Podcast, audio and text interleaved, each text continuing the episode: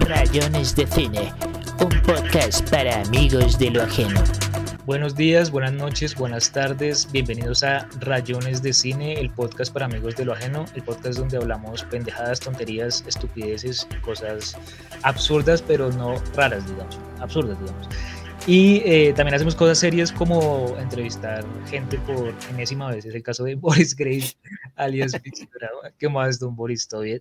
Hola, Ibis, ¿cómo estamos? No, pues siempre un, honor, un placer y gustoso de que me vuelvan a entrevistar y, que vamos a hablar cositas en, en, estos rayones. Pero entonces hace rato teníamos pendiente una charla sobre Steven Moffat, ¿cierto? A propósito de, de Inside. Correcto, correcto. ¿Tú cómo llegaste a Moffat? Yo llegué por Doctor Who. Eh, yo empecé a ver las, lo, que eran como las repeticiones de las temporadas que estaban pasando, creo que en Canal, en Señal Colombia estaban pasando Doctor Who, la, la novena temporada, que es como el regreso otra vez de Doctor Who en el 2005. Y era con este actor Christopher Eccleston, ¿no? Pues que ha tenido unos roles diferentes en otras películas, como ser Cobra y Destro, en otras películas de esas de acción barata que llaman, ¿no? De acción de, de, de, de de acción. Y pues eh, me empezó a gustar mucho otra vez como reconectar con Doctor Who y al final pues decían como eh, escrito por Steven Moffat. Y yo decía, uy, hay que seguir la pista a este, a este señor. Y ahí ya como que le seguí la pista y empecé a ver pues más, más temporadas de Doctor Who, obviamente pues las que se podían ver por, por, por señales piratas, pero a mí lo que me gustaba era como que el tipo tenía como una noción muy, muy amplia de lo que era ese universo y cómo podía moverse y hacer unos arcos argumentales muy, muy sólidos. Entonces, eso me pareció muy, muy bacano. Y de ahí ya después como que salta uno que a Sherlock, ¿no? La, la, la serie que hicieron con, eh, eh, con Verbache, ¿no? y, y, este, y, el señor, y el señor eh, Bilbo Bolson, ¿cómo es? Freeman. Sí, Martin, Freeman. Entonces, eh, esa, esa, esa visión que él tuvo de Sherlock me pareció también muy, muy impecable. Luego, pues también vi la adaptación de Drácula, que él hizo en tres episodios en Netflix, ¿no? Que, que de forma es como volver a revitalizar el mito de, de Drácula de otra óptica, ¿no? digamos, como muy, muy particular. Y bueno, pues el, el, último hallazgo, por así decirlo así, como intuitivo, fue como ver Inside Man. Y ahí dije como, no, este man realmente puede, puede hacer plot twists o puede, digamos, como darle un giro como a, lo, a, las convenciones propias del género, ¿no? Entonces eso es lo que me llama mucha atención de este, de este hombre. Bueno, sí, re bien, ¿no? Y de hecho, pues en, en mi caso yo llegué por, por, sí, o sea, como que yo antes no veía Doctor Who, creo que yo vi primero Sherlock en mi caso, porque sí, como que llega más primero el lado policíaco que el lado ciencia ficción, porque en esa época no, no estaba tan interesado como ahora que estoy más o menos interesado sin conocer, conocer nada, pero más o menos interesado en la ciencia ficción, pero en esa época era más el mundo del noir, el mundo del policía, el mundo del crimen. Entonces, pues uno estaba escuchando un podcast que llamaba como... Eh, Cowboys de Medianoche, como la película de, de Schlesinger, eh, es ahí españolete. y, y, entonces de un momento a otro hablaron de, había un man ahí que se llamaba, que era muy Sherlock, era muy Holmesiano, como dicen ellos, que supuestamente los de Sherlock Holmes son como una logia y toda rara. ¿Tú sabes algo de eso? No, no, no, pues no, no, no tenía idea, pero es posible, es probable porque igual como ese tipo de personas siempre tiende a generar cultos, ¿no? Así como están los cultistas de Cthulhu, pues pueden estar los cultistas de, de, Sherlock Holmes. Sí, entonces yo escuchando ese podcast empecé a leer las novelas de Sherlock Holmes y empecé casualmente por Estudio en Escarlata, por... Sí, Estudio en Escarlata, ¿no? La primera. Sí, la primera. Sí, la primera. Y, y, fue muy raro porque como que el canon holmesiano o holmesiano, es que los españoles hablan re mal, dicen holmesiano, ya risa. Jolines, Jolines, vamos. Holmesiano. Sí, no, y, lo, y los vales son re descarados porque pronuncian ah, sí. los nombres mal adrede y antes, uh -huh. como que alardean, no, pues que lo estoy diciendo en español. y le meten un coño y dice, qué raro, Holmes. Bueno, eh, los, los, sí, como que los holmesianos o los holmesianos hablan como especie de, de, canon y en ese canon hay como cuatro novelas y el resto son cuentos y, y no hay nada más y todo lo uh -huh. demás son como cosas apócrifas, ¿cierto? Sí, exacto. Entonces, como, algo así como el universo expandido de Star Wars, supongo yo. Exacto, o sea, empieza como lo que llaman el fanfiction a, a, a salir, ¿no? Como, como, a ramificarse por, por diferentes vertientes, ¿no? Y, y algunos son como directos y otros son básicamente como indirectos, ¿no? Porque uno dice como eso, tiene como la, la, huella de, de Holmes en, en, su trama, ¿no? Pero, pero sí. Bueno, el caso es que en la biblioteca con subsidio de mi barrio saqué un libro y en ese libro, además de Estudio en Escarlata, había como una especie de cuento de un man que se llamaba Eduardo Torres Dulce, que era de los mismos que hacían ese podcast, que era un fiscal de la nación. Era muy, que sí, era un fiscal de la nación que, que era cinéfilo y, bibliófilo, entonces el man también hacía como colaboraciones así como en espacios culturales relacionados con cine y literatura, y entre eso el man eh, terminó eh, como que traduciendo el, el, libro, al, pues, al, al, haciendo como una nueva traducción, porque pues ya habían hecho otras traducciones, y y colaborando con una especie de cuento en el que había una historia ahí de John Wayne y Merian C. Cooper hablando de cómo se hizo King Kong, o sea, una vena re rara que tenía cosas muy, bonitas. Y así fue mi entrada a Sherlock Holmes y ellos recomendaron mucho la serie. Y la vi y fue muy, muy, muy chévere porque pues a pesar de que la recomendaban mucho, decían que estaba ambientada como en la actualidad. y, y como que eso en principio me hizo dudar de que pudiera funcionar y luego después vi que sí lo hicieron funcionar, porque y, recién había leído la novela, entonces tenía muy claro que, que, sí, o sea, que ellos logran demostrar que se puede respetar el espíritu de un personaje y de una historia sin que se ambiente en las mismas locaciones, y eso me pareció brillante. Y ya como que en adelante cosas brillantes, como, como que pareciera que me parece alguien como muy conceptual, son las que me empezaron a, a enganchar al man, porque el man, digamos, como que no es que sea un gran desarrollador de personajes, o, sí, o, bueno, como que el man es, no sé si se puede llamar efectista, pero efectista en el buen sentido de la palabra, o sea, como es un efectista como conceptual, intelectual, y uno que siempre está buscando como, como el efecto Moffat, no sé si te pasa a ti también. Sí, sí, sí, es verdad, es verdad, digamos que él, él tiene, como diría eh, Stephen King, él tiene el don, él tiene el don, digamos, de, de convertir, digamos, como una premisa que al parecer puede ser convencional, pero eh, darle, digamos, como a los personajes un, matiz que lo deja uno como sorprendido. O sea, realmente a mí me sorprende, ¿no? Y, eso que, digamos, uno que ya es consumidor habitual, ¿no? De, ese tipo de, de, productos, pues él logra como de cierta forma darle algo a uno que, que uno dice como, oiga, sí, esto me sorprendió, esto no, no me lo esperaba, o, o, realmente este tratamiento argumental me pareció, ¿no? Eh, muy, muy volado, muy frito, o sea, no, no se me había ocurrido. Entonces creo que eso es lo que él tiene, ¿no? En particular.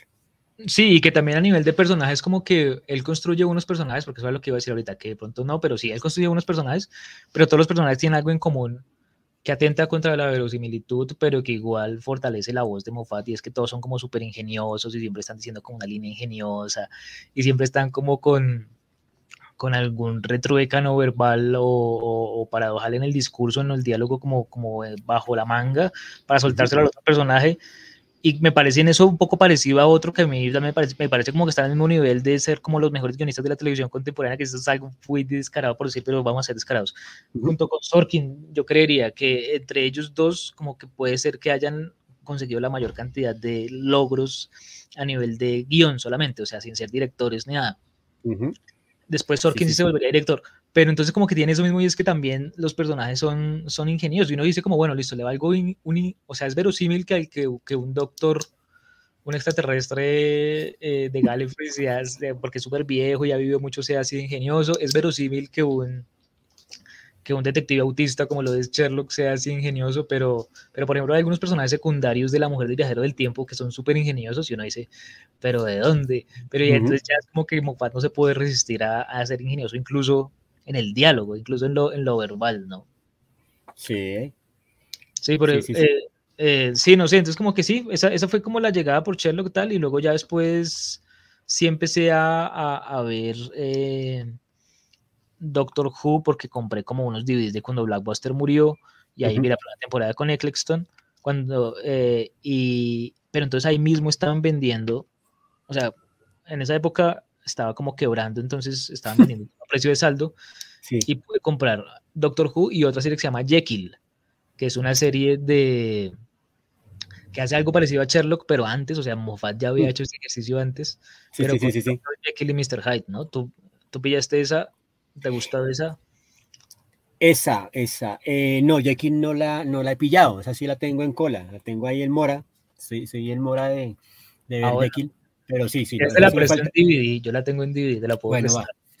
bueno, no, además que, pues bueno, me parece chévere porque es como una exploración, digamos, a, a, ese mismo concepto de Sherlock, digamos, a actualizar un personaje. Que es algo que, que, casi suena como a jugada comercial sucia y eso, y como a imposición de la cadena o algo así, o como a no nos gastemos el presupuesto en reconstrucción de época, porque también es una cosa eso. Aunque después habrá un capítulo de Sherlock en el que lo hacen, ¿no? Igual. Sí. En el siglo XIX.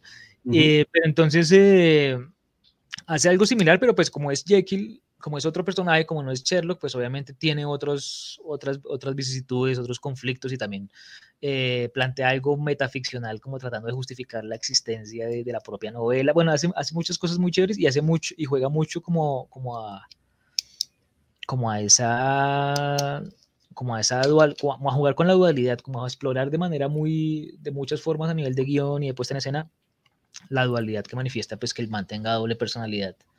Sí. Eh, entonces es, es, es, es, muy brutal, obviamente sin, sin ser tan popular como, como lo es eh, Sherlock y otras. Sí, es que hay, hay, incluso otra serie que es más careta que yo tampoco he visto que se llama Coplin, que es como una especie de sitcom ah, que sí. Sí, eso es de los primeros que él hizo. Sí, sí, sí, esas de las primeras que, que, son las que uno dice, mmm, ni, idea porque hasta estaba llegando la señal, la señal de, de, de, de, antena. Entonces, no. Sí, no, muy raro. Y creo que esa también la tenía en ese Blackbuster, pero, pero yo, yo no lo compré. Yo dije, no, fijo, esto va a aparecer en Torrent después. Y decidí no, decidí no comprarla. Y, y, no, Torres me castigó porque ni siquiera, o de pronto sí, no solo que no la he buscado, sí, de pronto sí está ahí, uno la ha buscado, no, creo que sí la encontré, pero no la encontré bien subtitulada cuando la busqué en su momento, porque hay un momento en que uno quiere ver todo lo de Moffat, ¿no? O sea, se adicto sí. a él. Sí, exacto, es como, no, quiero, quiero saber más de él, quiero saber más. Y a mí me pasa lo mismo, cuando conozco un autor, quiero conocerlo todo, al derecho al revés, todos sus libros, ¿no? Mm. Y, y qué, y entonces eso me llevó también a darme cuenta que por esos mismos años, que creo que estamos hablando como de 2012 o así, eh, que fue cuando accedí a esto por primera vez, eh, mmm, acababa de salir Las aventuras de Tintín, ¿no? La película de Papá Spielberg, Ajá. que está co-guionizada por él también. Es correcto. Y Sí, es sí, como la única vez que el man ha guionizado cine, ¿no? ¿Tú, por, ¿Tú por qué crees que el man no ha guionizado más cine? ¿No le han dado la oportunidad o de pronto no se siente cómodo? Yo, yo, creo, yo creo que es más como la comodidad, porque mm, como él ha trabajado más en series, ¿no? La serie te permite desarrollar mejor, por así decirlo, como los tropos, de, de pronto también como el, el background de los personajes, como todo este creciendo, creciendo, digamos, por así decirlo, como el volcán narrativo, digamos, como que puede ser ma- mejor dosificado que en una película, porque en la película tienes que darlo como de isofacto, tienes que darlo muy rápido. Entonces yo creo que por eso él no, no, no se atreve a guionizar más, más pelis, ¿no? Y es que, pues, el, el secreto del unicornio, pues, digamos, ¿no? Se, se, se vuelve como ese, ese homenaje, ¿no? Digamos, de, de Edgar Wright, ¿no? Que es el conocido director de la trilogía El Corneto, ¿no? A este, a este personaje, ¿no? Sí. Entonces, eh, creo que la ayuda de Wright fue importante porque Wright sí tiene ese lenguaje cinematográfico. ¿no? Inclusive en la trilogía del Corneto creo que hace muy bien el trabajo, por ejemplo, de cortes, ¿no? digamos, de la edición, de los diálogos. Entonces sí se siente que aquí como que él fue más como el guía, como el tutor de Moffat diciéndole, no, mire, escribámoslo así porque eso son dos horas, esto no tiene una, una extensión de ocho horas, más bien en dos horas cómo podemos dosificar ciertas cosas, alivios cómicos, eh, de pronto el argumento, la conspiración, tal, ¿no? Sí, yo creo que si no fuera por Wright, yo no hubiera salido bien como el experimento, porque Moffat sí de pronto eh, se siente tal vez como, como atrapado, como de pronto eh, entre la espalda y la pared, tratando de, de, de, desarrollar y decir, bueno, como en dos horas trato de argumentar toda esta conspiranoia. Pero igual, pues puede ser, pero ten en cuenta también que los episodios de Sherlock cada uno era como una película prácticamente, ¿no? O sea, el tipo sí puede contar una historia en el formato de un largometraje. Sí, pero entonces siempre deja el tema del gancho, ¿no? El gancho, de, deja el gancho ahí, ¿no? El, el anzuelo, para, para, el siguiente. Pero sabes que yo creo que esta peli, este, el, el, a ver, mi episodio favorito de Sherlock es eh, Escándalo en Belgravia, ¿no? Que es el episodio donde, que es como una, comillas, adaptación, que no es una adaptación en realidad, de Escándalo en Bohemia, que es el mítico cuento de Sherlock donde aparece por única vez The Woman, porque no aparece nunca más. Uh -huh. Pero en el audiovisual sí le han hecho resto de, de desarrollo apócrifo, porque en, el texto, diga, en el canon, digamos, Holmesiano solamente aparece en ese único cuento. Entonces, sí. ese capítulo Escándalo en Bohemia para mí es lo más grande que ha hecho Moffat nunca, o sea, nunca va a llegar tan lejos, jamás. Bueno, de pronto, eh, ah, no mentiras, es que es Moffat, mal, o sea, de pronto es muy difícil salir con estas frases talladas en piedra innecesarias. Sí. No, pero digamos que se podría pronto comparar con el mejor que haya escrito eh, para Doctor Who y ya. Porque sí creo que, digamos, el, el, lo, lo, mejor de Inside Man, o bueno, claro que Inside Man sí es como una sola historia, es lo que se cuenta como entre Man, o lo mejor de Drácula, creo que no llega a lo mejor de Sherlock y a lo mejor de, de Doctor Who, siendo igual muy bueno, o sea, siendo igual muy bueno. ¿no? Y, igual con Jekyll pasa igual, siendo que Jekyll está en la misma liga de, de Inside Man y, y, no tanto en la de Doctor Who Sherlock, porque eso sí ya son cumbres, ¿no? ¿Tú opinas igual? Sí cumbres. Ok, pero entonces, sí, Escándalo en Bohemia, Escándalo en Belgravia fue tremendo capítulo y yo siento que se puede leer como una película en sí misma y que incluso empieza como con un pedacito de, de Great Game, como del, del capítulo anterior donde aparece Moriarty, que también es un Moriarty muy raro el que, el que plantea. Bueno, detengamos ahí un momentico. ¿A ti qué te parece ese Moriarty? Hombre, yo creo que es como el ingrediente necesario para dar como esa verosimilitud a ese universo.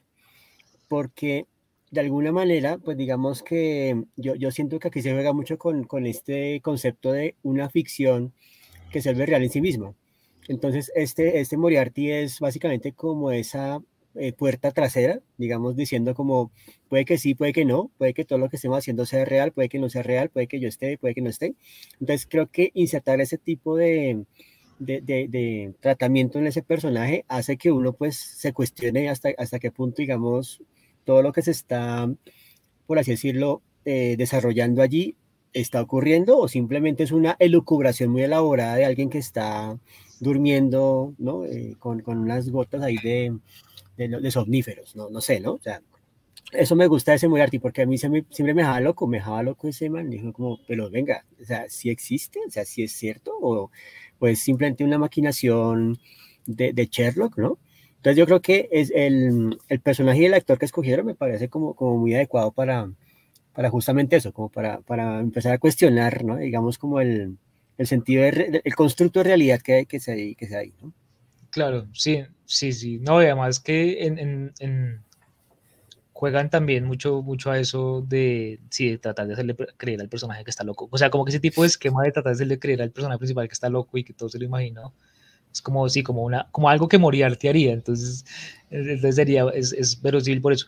Eh, y bonito. No, bueno, lo que iba es que hay como una especie de prologuito en, en, el, en el capítulo de Escándalo en Belgravia que hace referencia a lo que pasó en The Great Game, como para decir, ojo, Moriarty es un villano, ojo, no se lo olvide, porque ese, creo, ese es el primero de la segunda temporada, ¿no? Sí. Y como se salía como cada dos años, ¿no? No salía cada año. Sí, no, no. Se, se, era, esto en salir cada uh -huh. Entonces, claro, generaba mucha expectativa y mucho hype. Y, y, pero entonces después ya empieza un, un, un poco de, de, de, de, mini casos chiquitos que luego después llevan a, a, a, lo, a, lo, del gran caso este que incluso juegan a la, a la hipérbole de hacer que Sherlock lo resuelva desde un portátil, ¿no? En la casa. Sí.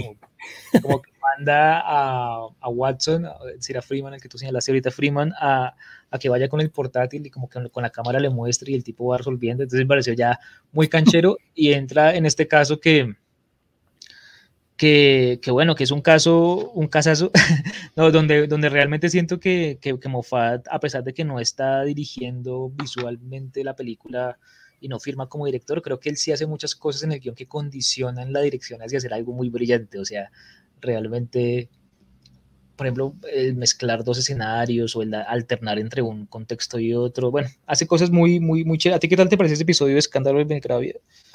No, digamos que, que, de cierto modo también es uno de los que más, mm, a los que más le puse como atención, ¿no? Digamos que a veces, digamos, con ciertas series, tengo la maña de que lo pongo y a veces como que volteo así como para mirar cositas. No, este sí me concentré y dije, no, vamos a verlo, porque obviamente todo está en los detalles y, y creo que, que, eso fue lo que más también me, me, me pareció chévere, digamos, como él pone mucha atención, digamos, en cada elemento, en cómo, digamos, las frases van detonando, gatillando las situaciones, ¿no? Se vuelven, digamos, como unos índices que de alguna forma van sorteando en uno, pues unos índices falsos que al final también como que van diciéndole como, uy, no, eso no me lo esperaba, no, no, como así, ¿no?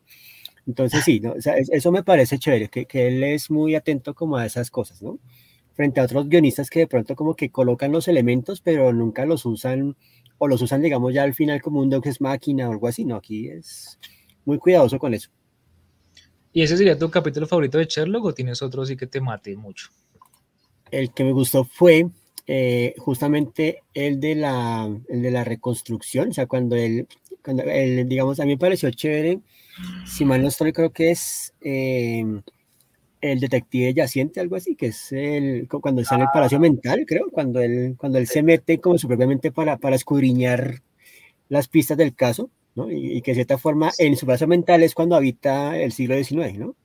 Sí, es muy raro eso, ¿no? Sí, ese concepto de Mind Palace, es como si fuera un lugar físico por allá, por dentro, al que él ni siquiera tiene completo control o algo así, o como...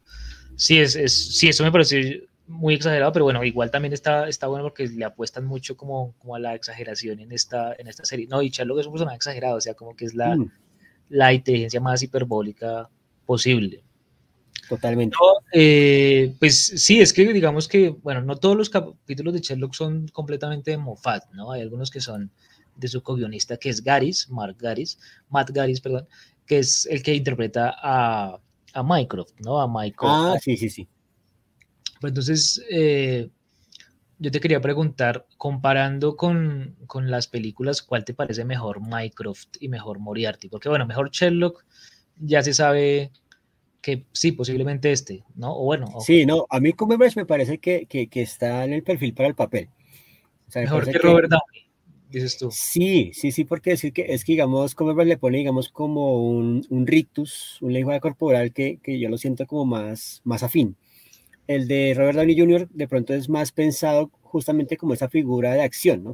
como soy pilo, logro, digamos, como de su descubrir, pero entonces le dan mucho énfasis como al tema de la forma en que pelea, ¿no? Las acciones y todo el cuento, mientras que ese sí es más analítico, ¿no? Entonces, a mí el, el, mejor Minecraft es el de las películas, ¿no? Digamos el de este comediante inglés, ¿no? Que también aparece en B de Vendetta, que se me escapa el nombre. El de Mad Men, sí, es comediante. Sí, es comediante. Pues. Sí. ese eh, me parece un buen Minecraft, ¿no? Eh, Minecraft, porque igual lo, hace, sarcástico. Eh, hay una parte, por ejemplo, cuando sale desnudo y dice, ah, sí, permítame. Ah, es que con Estaba pensando en, en Moriarty, que imbécil, Minecraft. sí. estaba aquí, este, esto es en, en línea doble. Eh, no, no, no la está odiando ni nada. Eso es un lenguaje secreto que tenemos con mi hermano. Ese Minecraft me parece muy pilo. Eh, y eh, como Moriarty, no, es que este man en las películas, ese actor, digamos como que está pensado para eso. O sea, él, siempre que lo coloca en alguna producción, lo dice, este man es un, un HP. O sea, este man va a salir con algo. Porque él también participó en una serie que se llama Texpans, que es como un space opera bastante largo, como de seis temporadas. Amazon. Eh, en Amazon. Y, y él básicamente es como ese líder del sindicato que se muestra como buena onda, pero que realmente, digamos, tiene atrás todo un plan maquiavélico para acceder al poder, ¿no? Entonces uno dice, siempre que está él, él tiene como esa eh, careta, ¿no? Para, para hacer, digamos, como los papeles. Obviamente, digamos que hay chascarrillos como cuando él participó en esta de Adam Sandler, la de mm, el señor, el señor Binks, algo así. No sé él sale ahí, sale ahí en esa película. Jared eh, Harris, tú, ¿no? Sí, si es Jared Harris, el Jared Harris, Jared Harris sería. Eso sí. Sí, ese, es un chascarrillo, pero, pero el man, digamos que está hecho para ese tipo de papeles, ¿no? O sea, ese Moriarty. Uf, uf, papelazo, papelazo. Uf, esa serie es muy buena.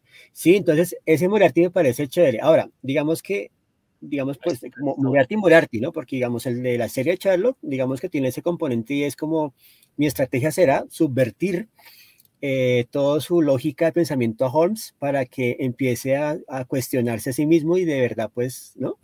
Eso me parece como chévere, pero como esencia de, de, digamos, como de oponente de, de Sherlock sería Jared Harris, solamente. Ok, no, y además ese, ese, ese, truco que hacen de Great Game lo hacen en el otro capítulo donde hace que Sherlock Holmes se suicide, ¿no? Que eso, es, eso también me pareció re bueno y es cómo salir de ahí, ¿no? O sea, porque, o sea, bueno, entre los Sherlock Holmesianos, supuestamente se habla mucho de, de, de, que Sherlock Holmes generó tanta popularidad y gustó tanto que incluso estaba hartando al su propio creador, ¿no? Arthur Conan Doyle. O sea, Arthur Conan Doyle estaba muy molesto por todo el éxito que tenía Sherlock Holmes porque él quería desarrollar otro tipo de tramas y quería hacer otro tipo de cosas. Pero todo el mundo le pedía Holmes, Holmes, porque estamos hablando de la época de los folletines donde, donde era por entregas y bla, bla, y donde eso era como adictivo y la gente compraba, bueno, tú sabes eso mejor que yo. Sí, sí, sí. Entonces, tal cual. Entonces, eh, eh, el caso es que este man dijo, no, vamos a matar a Sherlock Holmes. No, ya estoy hablando como, como Boris contando algo que el man no se sabe si lo dijo así o no. Eso es parte de, de estas charlas. Estamos subvertiendo, estamos subvertiendo los rayones. Bien, me alegra, me alegra haber aprendido a, a, a, mañas también de Boris, no solamente conocimientos, sino mañas. Eso, eso. Muy bien, sí. muy bien, muy bien.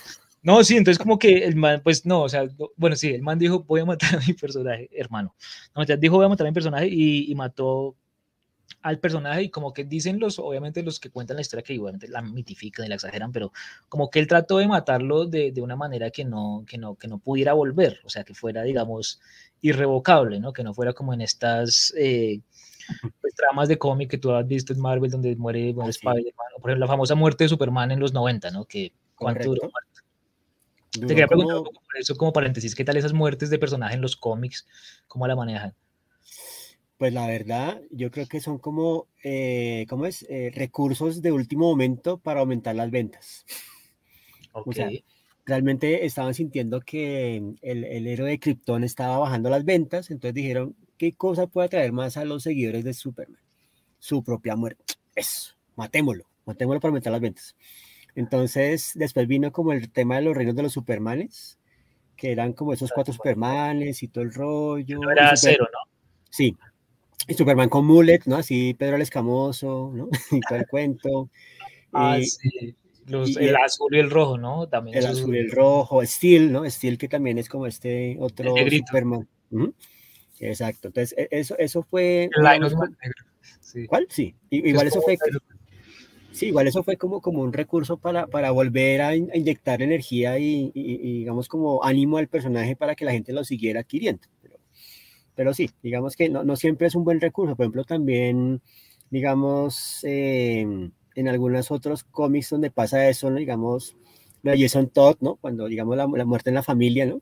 Claro, sí, sí. Que, que inclusive estaba con el, el, elemento interactivo de llame a ese teléfono si quiere que muera, llame a este otro si quiere que viva, ¿no? Y el propio Dennis O'Neill dijo, no, nosotros queremos matar, entonces lo matamos. O sea, simplemente eso era como para hacer la trampita de que sí la interacción, pero realmente ya lo queremos matar hace rato, ¿no? Ok. Sí. Que matar a Jason Todd. No, es sí. que mira que en Warner Premiere esas películas animadas que son tan chéveres y eh, que recomendamos a, a, la población, animadas de, de DC Comics, ¿no? Uh -huh. Y que están en HBO Max.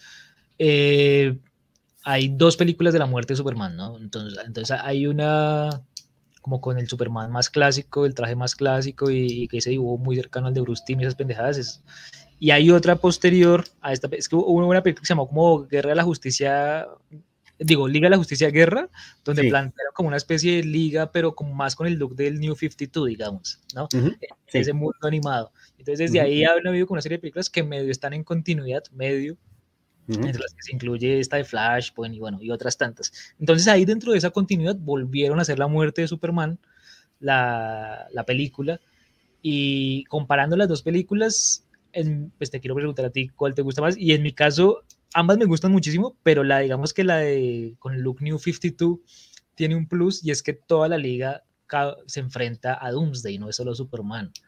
Uh -huh. Porque en esta otra sí está planteado Superman como, como parte de la liga y con casi que trabaja tiempo completo con la liga, entonces cualquier problema que tenga uno de ellos es de toda la liga, entonces se enfrentan contra la liga, pero bueno, te iba a preguntar eso. Sí, no, pues yo, yo, yo soy más de acuerdo con, con esta, con, con la que tú dices, la, la, la, última, ¿no? Digamos, donde está toda la liga enfrentándose a Doomsday, ¿no? Porque digamos es como una amenaza que, que de cierta forma pues como que afecta a todo ese universo, ¿cierto? Mientras que cuando salió la, la el cómic y, y la, la, adaptación como, por así decirlo, similar, pues básicamente es como, bueno, pues eso le pasó a Superman, eso le pasa por Superman, hermano, o sea, nosotros no nos, no nos meten en ese rollo.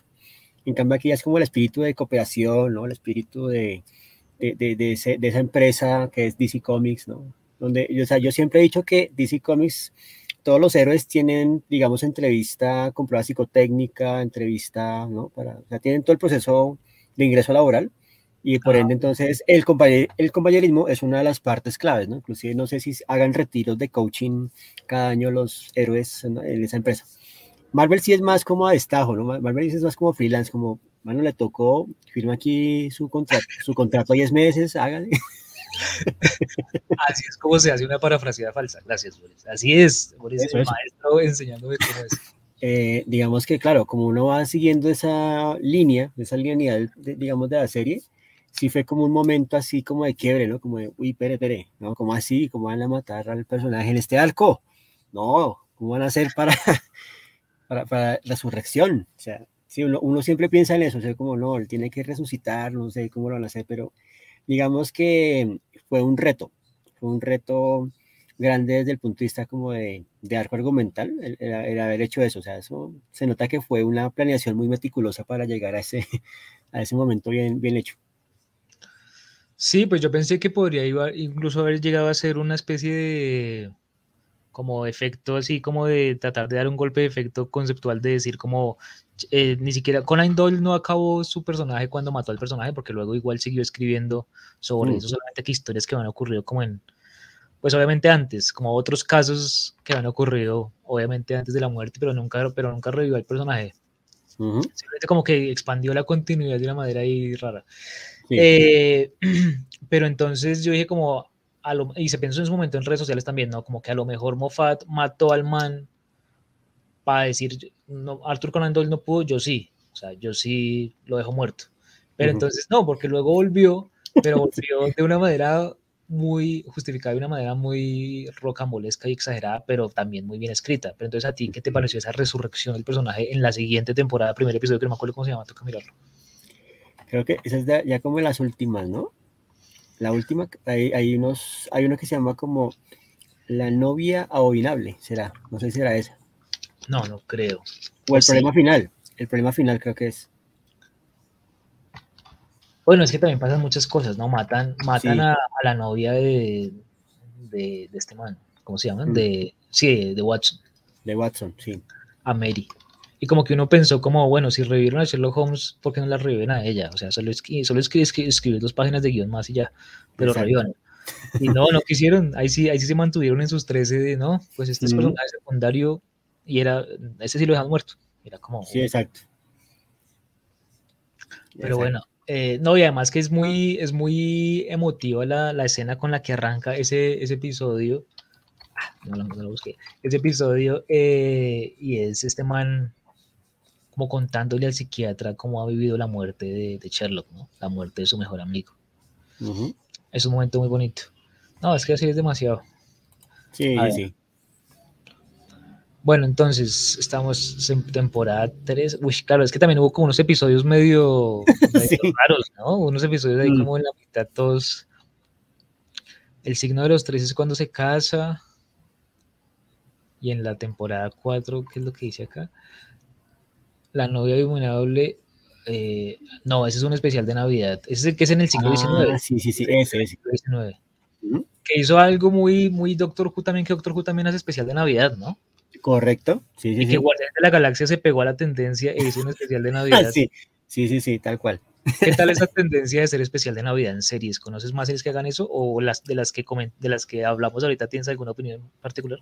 Pues, eh, pues la verdad es que, digamos, diciembre siempre se vuelve como, como una fecha para, para sacarle provecho a ciertas cosas, ¿no? Y pues digamos que a veces se pegan de esos hype que tiene la, la, gente con ciertas series y pues Guardianes digamos que despiertan ese hype, ¿no? Y que como que quieren ver más, ¿no? Quiero, quiero saber más de, de esta gente que, que, hacen en Navidad, todo el cuento, ¿no? Que lo mismo que el especial de Navidad de los ebooks, ¿no? Que es una cosa que uno dice como, uy, va de retro, ¿no? La Navidad de los ebooks o algo así. Ah, sí. De Star Wars. Va de retro. Va de retro. No, no Star Wars en general va de retro. No, mentiras. No, algo, Andor, ah, dicen que Andor está muy buena, ¿no? Andor, Andor ya le tengo la, ya lo tengo ahí en cola porque sí, me han dado muchas, han dado buenas recomendaciones para verla.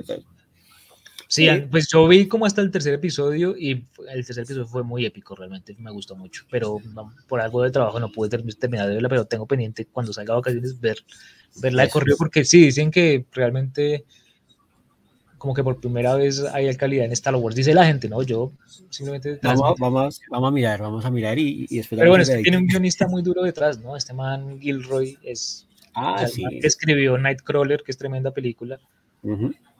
eh, espectacular. Pues que es esposo de René Russo y eso, pero pues qué culpa. O sea, igual lo estamos evaluando es guionismo, ¿no? Exacto, sí, no, no, no estamos evaluando, eh, bueno, estamos evaluando cómo es la red, la, red no. la red no, y que igual, sí, no, no estamos en eso. Eh, pero es la esposa, ojo. Eh, bueno, ya. esos datos todos estúpidos. No, que pues eh, yo no sé si, si algo más que decir de Sherlock o quieres que pasemos ya a hablar de Doctor Who y Moffat, o sea, de la No, yo creo que yo creo que pasemos pasemos a hablar sí, más bien como de Doctor Who y pues no podemos dejar de lado Inside Man que es como como el Sí, no, Inside Man se abordará en algún momento, no te preocupes. bueno, muy bien. Pero espera, es que estoy escuchando como una musiquita, ¿será, será, seré yo maestro? Será Pues acá yo tengo audífonos. creo que el Spotify se activó. Ah, creo que era eso. Ah, no. Ah, no, es como una especie de delay raro. Pero sí, sí se escucha, ¿no? Se escucha algo raro. ¿Será que tengo una ventana abierta que no sé? Se escucha como, bueno, en fin, bueno, sí, no importa. Sí, bueno, esos son parte de Doctor Who. Bueno, pues sí, ¿cómo te fue con Doctor Who? Eh, pues a mí, a mí en particular, digamos que me pareció muy, muy chévere una temporada que es con el actor Víctor Capaldi, creo que es la temporada 12, ¿no? Que es este Doctor Who que está como mucho más enfatizado como en el tema de... Peter Capaldi, ¿no? Peter Capaldi, ¿no? Peter Capaldi em, trata como de develar, digamos, como órdenes secretas, eh, también como que juega mucho con el tema, por ejemplo, de las paradojas, ¿no? Hay un capítulo que me parece brillante como empieza, que es cuando él dice la quinta sinfonía, ¿no? La nueva sinfonía de Beethoven. ¿Qué pasaría si no fuese escrita o si Beethoven no existiera? Simple, voy a la época de Beethoven, dejo la partitura y ya estoy creando el momento en el que después la van a replicar, la van a tocar y va a existir, sin que exista Beethoven. Eso, queridos amigos, es la paradoja de Gustav, ¿no? digamos como que la historia tiene un, el continuo, digamos, o el determinismo histórico, de, digamos, de un evento. Ese, ese tipo de cosas, pero chévere, y, y, creo que él como, como doctor me pareció muy bacano, ¿no? Digamos, pues David Tennant también, por ejemplo, me pareció una temporada chévere, que es la temporada 10, ¿no? La 11 que es con el doctor del Corbatín, ¿no? Que, que ahora también hace parte de la Casa del Dragón. Pues lo que pasa es que es como... Ah, con Matt Smith, claro. Sí, con Matt Smith, pues uno dice, eh, pues tiene cositas y chévere. digamos como que está muy pensada muy pensada como para público femenino, o sea, es como, como más, más, más, más afín como, al, como a las chicas, las chicas dicen, ay, ese doctor me parece muy chévere, no, sé. ¿Sí? ¿Ah, sí? Sí, sí, sí, porque digamos, yo he hablado con muchas amigas que, que, que siguen Doctor Who y esa temporada la que más les gusta, ¿no? De pronto por, como por la relación que tiene con, con, su compañera, ¿no? Etcétera, bueno, en fin. Pero a mí en particular me, me, gustó, me gustó fue la de, la de Peter Capaldi. Esa fue la que dije como, uff, tremenda temporada. O sea, cada capítulo era muy, muy, muy atesorable. Sí, me gustó. Ok. Pues bueno, se acuerda el programa, no, no, no, pues eh, a mí, a mí me gusta, a mí me gustaba mucho, obviamente Tenant, porque sí, digamos, y pues ahorita podemos hablar de la, de la relación entre ellos dos, que ya es la segunda vez que colaboran en Inside Man, ¿no? y, y, y, bueno, es, me, me, parecía muy chévere, tanto así que incluso la, última temporada en la que él estuvo tiene como unos capítulos extra que son como sueltos de más, más aventuras del doctor. Porque sí, Exacto, los, spin hay, hay, una buena que ocurre como en Marte y tiene que ver con el agua y sí. uno de esos, pero, pero querían tanto a Tenan que lo dejaron un resto de tiempo, ¿no? Mm. No, y es que, es que decían que Tenan tenía el espíritu del cuarto doctor. O sea, que inclusive el actor del número 4 le mandó una carta diciendo, siento que eres el mejor Doctor Who que lo ha hecho en la historia.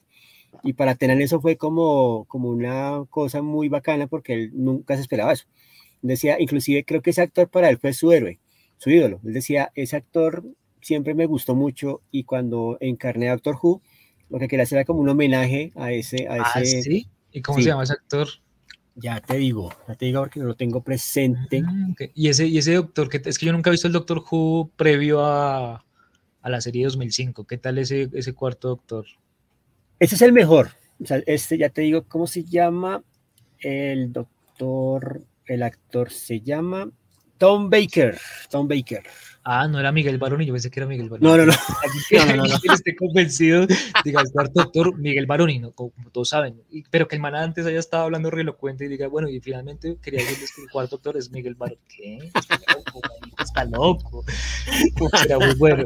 Una conferencia de dos horas para llegar a eso. Hay que hacerlo, Boris, tenemos que hacer algo así. Hay que, hay que hacer una conferencia donde al final digamos, eh, no, eh, todo era mentira. Era Miguel Baroni encarnando al Doctor Who. O sea, como colar datos falsos muy raros Sí, claro. cada tanto y el resto hacerlo súper bien, pero decir, no, Sí, bueno, como- como un Baroni, pero no hablemos de eso, no hablemos de eso.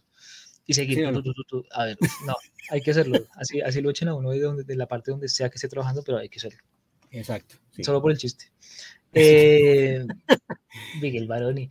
No, o sea, te iba a decir que, pues sí, bueno, Tenant, muy fan de Tenant, eh, del, del Doctor Who de Tenant, además porque con Tenant estaba el episodio Blink, ¿no? El legendario episodio Blink, que es el que uno puede darle a, a conocer a gente que no sea, no sea, no haya seguido la continuidad de Doctor Who para, para engancharlo a la serie y para que igual vea casi un capítulo que es una película en sí misma, ¿no? Sí. El Blink, Don't Even Blink. Sí, que es de bueno, pero que desgraciadamente está con la que yo considero, en mi, en mi opinión, súper ignorante eh, y discutible, por supuesto, a la peor compañera del doctor, que es Martha Jones. ¿A ti qué te parece? Bueno, el mundo de las compañeras del doctor, el juego que dan a nivel de guion y. Martha Jones en particular. Bueno, digamos que sí, coincido, coincido porque si bien Tenan, digamos, como que le da este, este elemento, digamos, como que, como que él desarrolla y despliega eh, como, como unas, unos talentos del doctor muy particulares, pues ella como que de pronto, y tal vez siento que es más como dirección, más como dirección y como de, de, de- actuación, porque yo creo que en el guion no es que esté así, sino que de pronto es ella la que no, no, no, no ancla, no, no sé, no, no, no como que no detona o no, o no engrana, o no engrana, digamos, como que no pone las cadenas a funcionar para que la relación funcione, porque digamos lo que hace chévere a, a esa relación es cómo, e- cómo ella le puede decir al doctor o enseñarle cosas al doctor, ¿no? Que, que de cierta forma él desconoce, y aquí era como al revés, ¿no? Como que siempre Tenan tenía todo, todo cubierto, ¿no? Entonces, Sí, pues hay, hay una, pues obviamente hay, hay, hay una gordis chévere, que no me acuerdo cómo se llama, Donna, creo que era, que era, esa vieja era muy chévere. mm, Y incluso el, el- un personaje como de- del mundo de ella, que era como su abuelo su papá, se convirtió como en una especie de meme de, de internet y, y lo, y lo usan resto. De lo popular que fue el personaje, y con ella sucedió lo de escándalo, lo de, perdón, lo de, ¿cómo se llama? Lo de la librería, donde aparece Bashtan Nerada por primera vez, donde aparecen las Uf. donde aparece Sí, sí, sí. River Song, que es, la- digo, River Song, no, perdón, River Song, ah, no, sí, River Song, la doctora. River Song, sí, sí, está bien, la doctora River Song, ¿qué, qué tal ese eh, silencio en la librería? Así que no, pedazo imbécil, ese en la librería, ese es de la papel, ese es te- capitulazo, es un De la capitulazo inclusive, inclusive largo y todo, pero uno dice, "Guau", ¿no? Incluso lo tuve como foto de perfil durante una buena temporada en mi Facebook, ¿no? Esa- ese abastanera, uno dice como, uy, no, espere, ¿qué pasó Ese acá?". villano, tremendo villano, ¿no? Sí, sí, sí, sí, sí. creado por Sí. Moffat, porque Moffat, digamos, ha tenido que usar villanos que ya existían, como por ejemplo los Daleks, eh, pero ha creado sus propios villanos, ¿no? Entonces, si quieres, antes de terminar con Inside One, ¿qué tal? un repasito por los villanos. No, o sea, ¿qué tal los villanos de Moffat? No un repaso porque ya sería muy largo. ¿Qué tal los villanos? Sí, no, no, no, yo creo que él, él lo que hace es como, digamos, ¿no? Si bien le toca trabajar con contenido heredado, ¿cierto? Digamos como lo que ya está y lo que de cierta forma piden mucho los seguidores de la serie, es capaz también, digamos, como de generar, eh, digamos, como más lore dentro de este mundo de Doctor Who, ¿no? Digamos, como un lore que, que inclusive como que se justifica en la medida que es, ¿no? Lo, lo lo indispensable para el episodio. ¿Un lore? Lore, lore es como ese término que usan, ¿no? De- para hablar del folclore, ¿no? Como el folclore Ah, que habita, ok. sino que ahora se le, se le pone también como esa, mm, digamos, eh, ¿cómo es? E- esa, esa frase corta que es lore, ¿no? Lore. Entonces tú escuchas hablar a alguien que, que te dice, no, que el lore, es que el lore me parece chévere. El lore, no, el folclore, ah, ¿no? Es una como- abreviatura de folclore, vea, pues no sabía. Ajá. Tengo que hablar más Sí, con sí. personas, es que no ha salido hace mucho tiempo, perdón. Sí, sí. sí, entonces, entonces, claro, eh, Bastan era, digamos, los, los ángeles estos, ¿no? Que de cierta forma los que ah, los sí, claro, los ángeles. ¿no? Eh, los Cybermen, los Cybermen que tiene Moffat, uno dice, uff, no, o sea, realmente, digamos como que logra darles realmente como ese, ese componente que a uno como espectador realmente la aterra, uno dice como, ¿no? Si en algún momento, por ejemplo, eh, veíamos con mi esposa algún capítulo de, de, de, Doctor Who y ella vio a los Daleks y dice, yo le puedo pegar una patada y sale. Y yo le decía, no, porque es un Dalek, no. Claro. es que la mentalidad de señora no entiende la ciencia ficción. Yo tenía a una, a una amiga, de verdad, a una amiga que para, ah, pues para lo de ser doña hoy, a la protagonista, yo le digo, yo le digo, mira, Laura, es que tú eres la perfecta porque tú tienes una revista ahorita actualmente, eres editora, eh, tu elocuencia de socióloga sirve, metes unas palabras raras ahí y tal, cada tanto, y como socióloga pues puedes hacer eso. Entonces tú sabes hablar carreta porque pues la primera vez yo te creí, creí que eras inteligente. Bueno, uno empieza muy, entonces como que la vieja, eh, la vieja como que, eh, yo le digo, bueno, tienes que decir esto, por ejemplo, que la vieja, que, que la, la, la, directora de la revista creó la revista por esto y esto y esto, entonces como que ella empieza a decir, pero ¿por qué si alguien se va a llamar doña a sí misma? Porque alguien va, sí, como que hay, hay algo en la psique de la señora que le impide comprender cosas que tengan que ver con imaginación. Entonces, por ejemplo, la, imagen, la ciencia ficción, la fantasía y cosas así, como que es como, pero ¿por qué? O solo lo empujo y ya, claro, le pego una patada. pero eh, el pragmatismo, pero sí son villanos feos estéticamente. Yo no sé si los gajes o los Daleks originales cuando los diseñaron en principio. Lo que, pasa es que lo que pasa es que Doctor Who, digamos que empezó con mucho entusiasmo, pero con muy, muy, muy bajo presupuesto. Tanto así que les tocaba con las uñas mirar cómo, cómo elaboraban las cosas. Entonces, para su momento, decían, bueno, ¿cómo elaboramos un robot y no tenemos más sino cartones? No, pues hagamos una base así como hexagonal y ponemos en la cabeza. Ah, sí, buena idea, hagámoslo. ¿No? Entonces, como que, como que esas limitantes, ¿no? Se volvieron también como en un sello distintivo de la serie porque era como la recursividad al máximo. Entonces, bueno, ¿cómo nos ingeniamos esta TARDIS? Ah, bueno, entonces hagamos esto, eh, traigamos esto que está ya como en desuso, reciclemos, ¿no? O sea, el trasfondo de la serie, digamos que tuvo unas dificultades enormes, pero en la medida en que fue gustando la serie, como que fue aumentando el presupuesto, ¿no? Sin embargo, esos diseños ya como que son parte, digamos, de, de, de, ese, de ese bagaje cultural que tiene la serie y no se pueden quitar porque se van diciendo, no, es que los Daleks son ¿no? lo máximo, los sirven son lo máximo, etc. Entonces sí, digamos que es como, es como, digamos, como seguirse aferrando a eso que de cierta forma ha funcionado en la serie o que de cierta forma le ha gustado mucho a los, a los seguidores, ¿no? A los Jubians, ¿no? A los que llaman, ¿no? Ah, les llaman así, ¿verdad? ¿No? Sí, los Jubians, ¿no? Los Jubianos. A los Jubianos les gusta mucho eso porque es como parte también, digamos, como de toda esa eh, atmósfera y, y por así decirlo. Sí, exacto. Entonces, ahí, ahí está. Creado, claro, aportar a una mitología es, bueno, muy chévere. Bueno, ya, Inside Man, ahora sí. Inside Man, uff. No, lo que pasa es que como soy tan fan de Mofal me emociono, perdona, no es falta de sí, no, no, no, no, por favor, por favor. No, a mí, a mí la serie me impactó sobre todo el primer capítulo cuando te muestran una prisión en Estados Unidos con música country, ¿no? Todo muy bien ambientado y aparece Bill Tucci, ¿no? Stanley Tucci, perdón. Stanley Tucci. Ahí eh, con, con este otro personaje que dice, no, es que él es mi grabadora. Él registra toda la conversación y todo lo que hagamos acá en este momento, ¿vale? Eh, no permito grabadoras, no esas cosas, listo. Entonces, ¿estamos listos? Bueno, hablemos. Entonces, ¿qué es lo que quiero que viene a buscar? No sé, creo que resuelva un caso. ¿Ah, sí? ¿Cuál es el caso? No, este. Mm, no, para mí no tiene interés. No, no le va a resolver este caso. Eh, porque ha venido, en serio. Hábleme por qué. Porque, digamos, digamos, que tiene una mentalidad fría, ¿no? Dice como, bueno, un prisionero que puede tener sesiones con, con clientes, esto está muy raro. O sea, es como... Muy Hannibal, ¿no?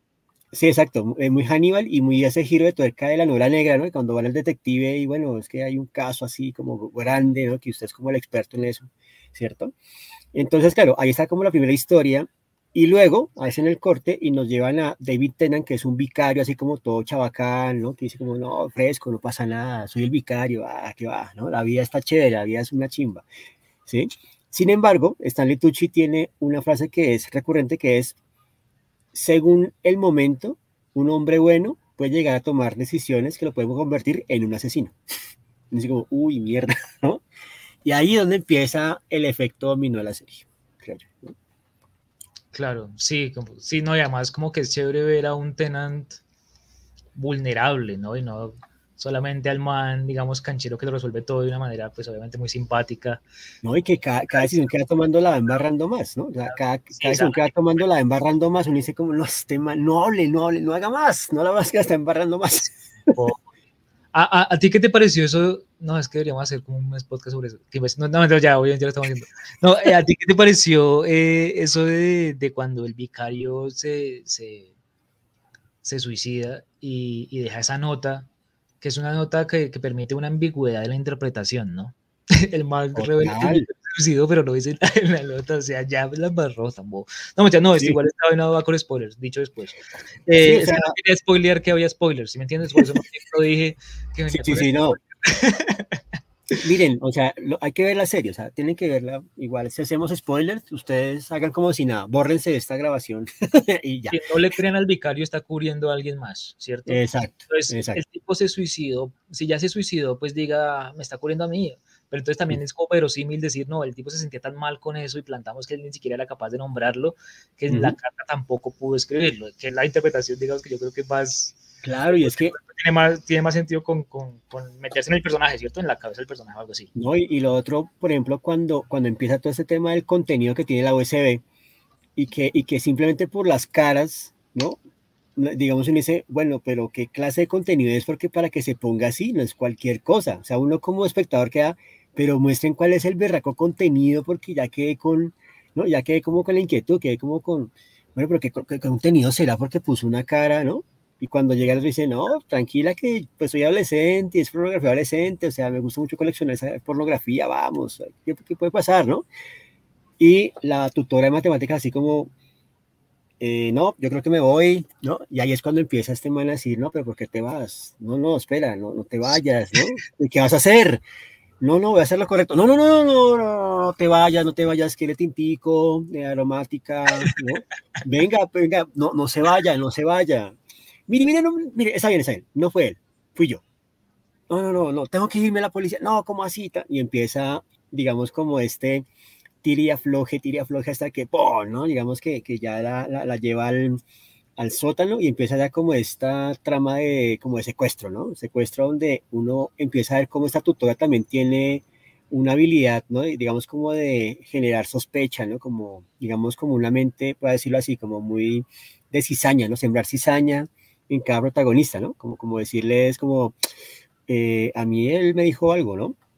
No sé usted, ¿no? Pero, pero yo de usted me pone las pilas, ¿no? Y cuando baja el otro, yo no sé, pero aquí pasa algo raro, no sé, ta, ta, ta, ¿no? O sea, como la habilidad de engañar, ¿no? Como de, la, la lengua bípida, ¿no? Básicamente, ¿no? La lengua viperina que tiene esta mujer, me parece también un, es, es muy chévere ese recurso porque uno ve la tutora y uno dice, pues es una tutora que tiene sus vainas, pero nunca uno piensa que puede llegar a ser así, ¿no?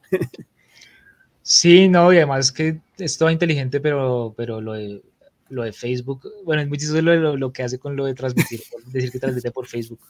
Pero es, ella, ella es la misma Van Helsing de, de, de Sí. Drácula, ¿no? Agatha señor. Van Helsing, ¿cierto? Sí, sí, sí, sí, sí, sí. Que ahí Esa- también es un personaje muy inteligente y muy sagaz.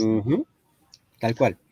Sí, claro, cuando, cuando yo le empecé a decir como, esta mujer se me conocía, ah, claro, pues que tenía que ser, obviamente, ¿no? Claro, Sí. ¿no? Y además es muy chévere porque como que se nota que Moffat, y en este caso también lo comparte con Sorkin, siente como mucho placer de crear y poner a hablar a personajes inteligentes o poner a hablar, a obrar, a actuar a personajes Ujú. inteligentes. Pues eh, chévere que, que, que, que tenga, digamos, así como, o sea, así como, digamos, Doctor Who le permite crear más situaciones para que haga una- un mismo actor tipo Moffat, tipo Smith, tipo Capaldi.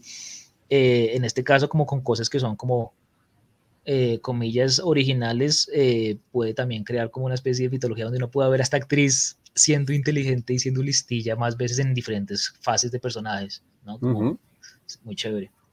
Sí, ¿no? Y, y- y todo lo que le pasa al vicario y todo, y cada decisión que va tomando, uno como espectador empieza a decir, no, no, no lo haga, hermano, no la embarre más. O sea, ya la está embarrando. No, no, ¿por qué? ¿Por qué pisa el acelerador? No, no acelere las cosas, no, no sea así, no sea pendejo, ¿no? Y, y de cierta forma es ahí cuando se empiezan a conectar las historias de Inglaterra con Estados Unidos, ¿no? Ya digamos cuando Tucci empieza como a, como a conocer, a saber como de, ah, un vicario, ah, vea, un hombre de religión, vea, interesante, interesante, ¿no? Porque hay algo interesante y es que para, para este personaje de Tucci, él dice, el caso debe tener algo que es el valor moral, porque yo estoy buscando redención. Sé lo que hice y fue una cagada. Además que es profesor de ciencias forenses, ¿no? O sea, profesor de ciencias forenses que de cierta forma comete la peor atrocidad que uno dice, ni en la mente se le pasa a uno, ¿cierto? Pero él dice, necesito redención y los casos que busco quiero que sean que tengan valor moral, que de cierta forma como que me den a mí esos puntos, ¿no? Para de cierta forma irme tranquilo. O sea, acumular buen karma, por así decirlo, ¿no? acumular buen karma porque a él le quedan pocos tiempos de pocos días de vida, ¿no? Él dice como creo que le quedan como unos 10 días antes de la silla eléctrica. Bueno, está bien. A ver qué caso hacer en esos 10 días de chamba, ¿no?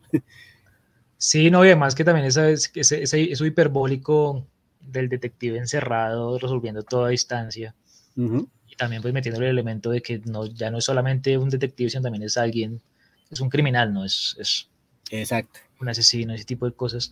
Que era lo chévere que también, digamos, en parte de las novelas de, de este man Thomas Harris de, de, de Hannibal, ¿no? Porque era chévere ver que este man era el que iban a consultar, bueno, sobre todo en el Ciencia de los Inocentes, ¿no? Que, y, en, y, en, Dragón Rojo, porque pues en Hannibal no, pero a este man el que iban a consultar para, para resolver el caso de otro psicópata. Entonces, ¿a quién uh -huh. le preguntas por un psicópata? A otro psicópata. Entonces, como que esa suerte de variación, donde como que medio el terror y el policial empiezan a confluir, me parece chévere porque es como para hacer el policial más retorcido que lo haga un criminal, uh -huh para hacer el terror un poquito más intelectual, entonces que el criminal resuelva crímenes, algo así.